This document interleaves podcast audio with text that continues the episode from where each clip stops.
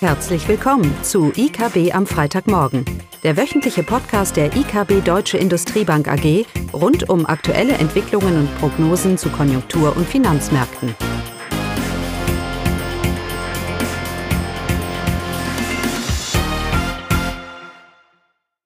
Willkommen zu IKB am Freitagmorgen, diesmal nur mit mir, Caroline. Das Thema heute sind die aktuellen BIP-Daten und äh, etwas zum Transformationsstand beziehungsweise zu der CO2-Bilanz der deutschen Industrie. Erst einmal zu den BIP-Daten aus China.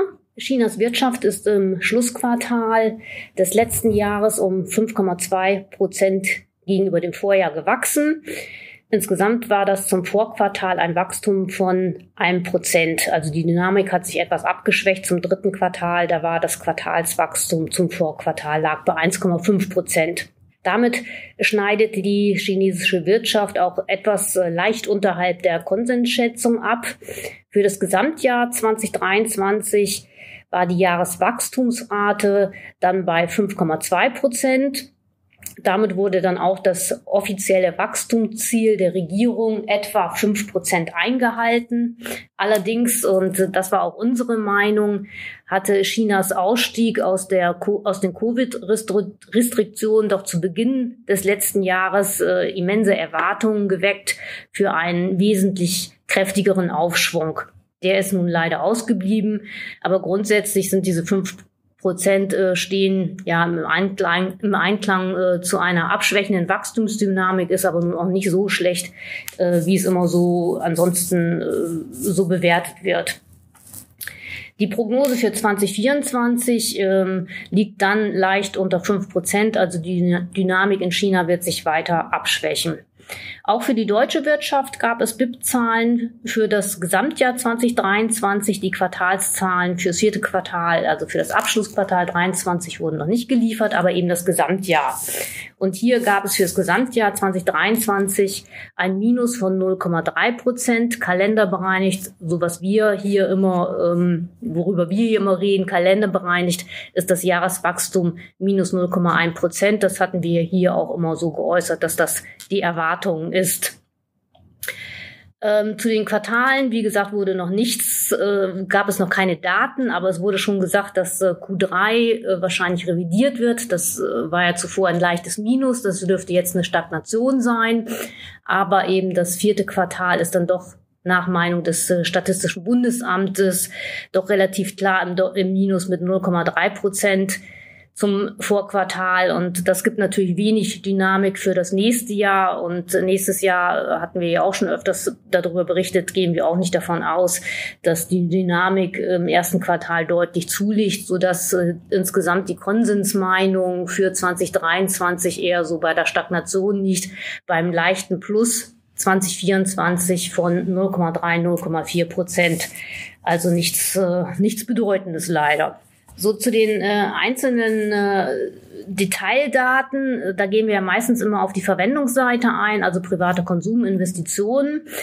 Äh, diesmal ist es aber äh, ja doch deutlich interessanter, wenn man sich mal die Entstehungsseite anguckt, also wie die einzelnen Sektoren im Jahr 2023 gelaufen sind und insbesondere äh, bei der Industrie die Wirtschaftsleistungen für das produzierende Gewerbe ohne Baugewerbe.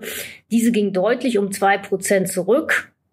Und entscheidend dafür war eine sehr viel niedrige Produktion im Bereich Energieversorgung. Neben der Abschaltung der drei letzten deutschen Atomkraftwerke im April 23 sank auch die Energieproduktion aus Braun- und Steinkohle.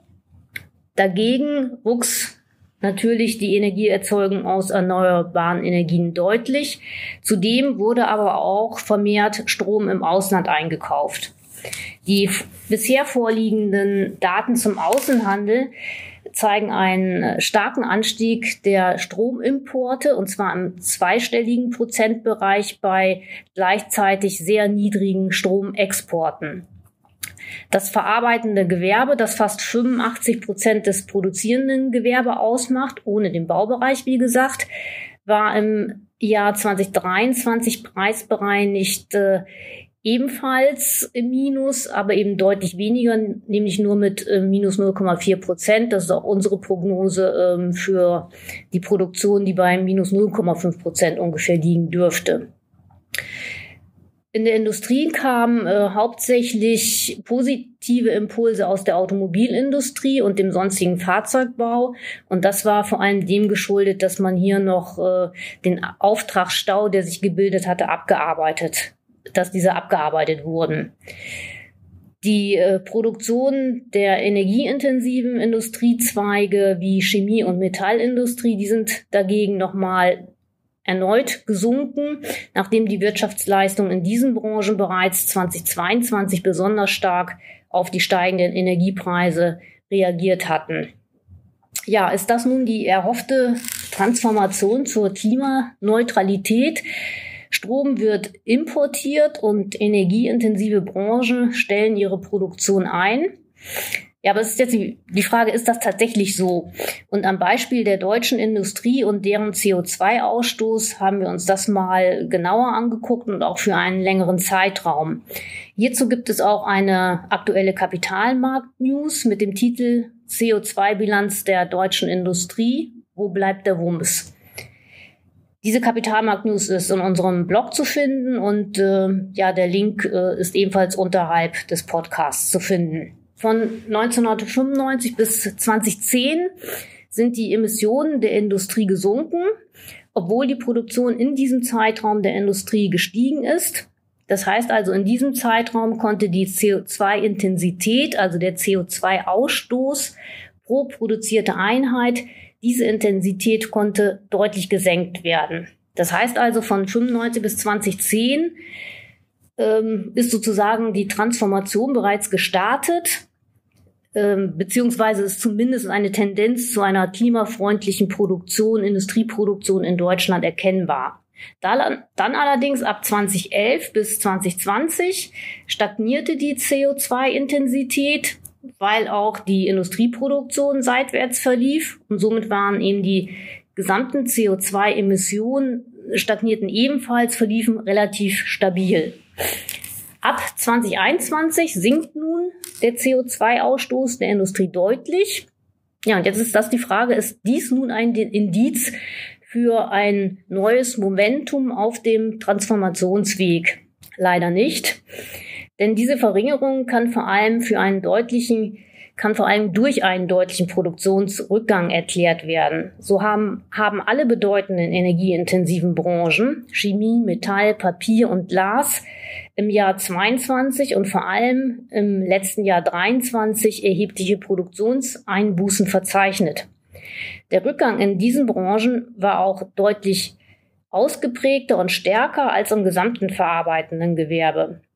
Somit ist der Produktionsanteil energieintensiver Branchen deutlich gesunken, vor allem im Jahr 2023.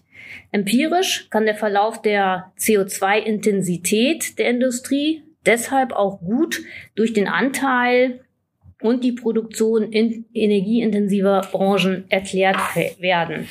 Vor allem Seit 2010 scheint also ein Rückgang des CO2-Ausstoß pro produzierte Einheit, also der Rückgang dieser CO2-Intensität, dieser kann nur aus einer Verringerung des Produktionsanteils der energieintensiven Branchen erklärt werden und resultiert letztendlich daher. Das heißt also, Konjunkturverlauf und Abwanderung der energieintensiven Industrien scheinen also eher als diese gewollte Transformation die Höhe des CO2-Ausstoßes zu bestimmen, zumindest auf makroökonomischer Ebene. Also nochmal zusammengefasst. Die Industrie hat zwei Möglichkeiten, ihre CO2-Ziele zu erreichen. Entweder sie gestaltet ihren Produktionsprozess klimaneutral und die Transformation gelingt, oder sie produziert, produziert einfach weniger am Standort Deutschland und verlagert beispielsweise ihre Produktion. Nachhaltige Produktionsrückgänge wären dann mit Stilllegung und Produktions- sowie Emissionsverlagerung in, ins Ausland verbunden. Und dies wäre weder für den Wohlstand in Deutschland noch für das globale Klima förderlich. Und genau das sehen wir leider in den letzten Jahren, dass eher die Emissionen sinken, weil Produktion zurückgefahren wird und ins Ausland verlagert wird, gerade in den energieintensiven Branchen. Man könnte also sagen, der Dreck wird schlichtweg woanders produziert. Und das ist eben fraglich, ob das tatsächlich ein Beitrag zur Reduktion der globalen Klimaerwärmung ist. Ja, das war's dann heute und nächste Woche wird es dann vermutlich um das IFO-Geschäftsklima gehen und natürlich die erste EZB-Sitzung des Jahres 2024. Damit ein schönes Wochenende. Das war das wöchentliche IKB am Freitagmorgen. Sie wollen immer über neue Ausgaben informiert bleiben? Dann direkt den Podcast abonnieren. Oder besuchen Sie uns unter www.ikb-blog.de slash podcast.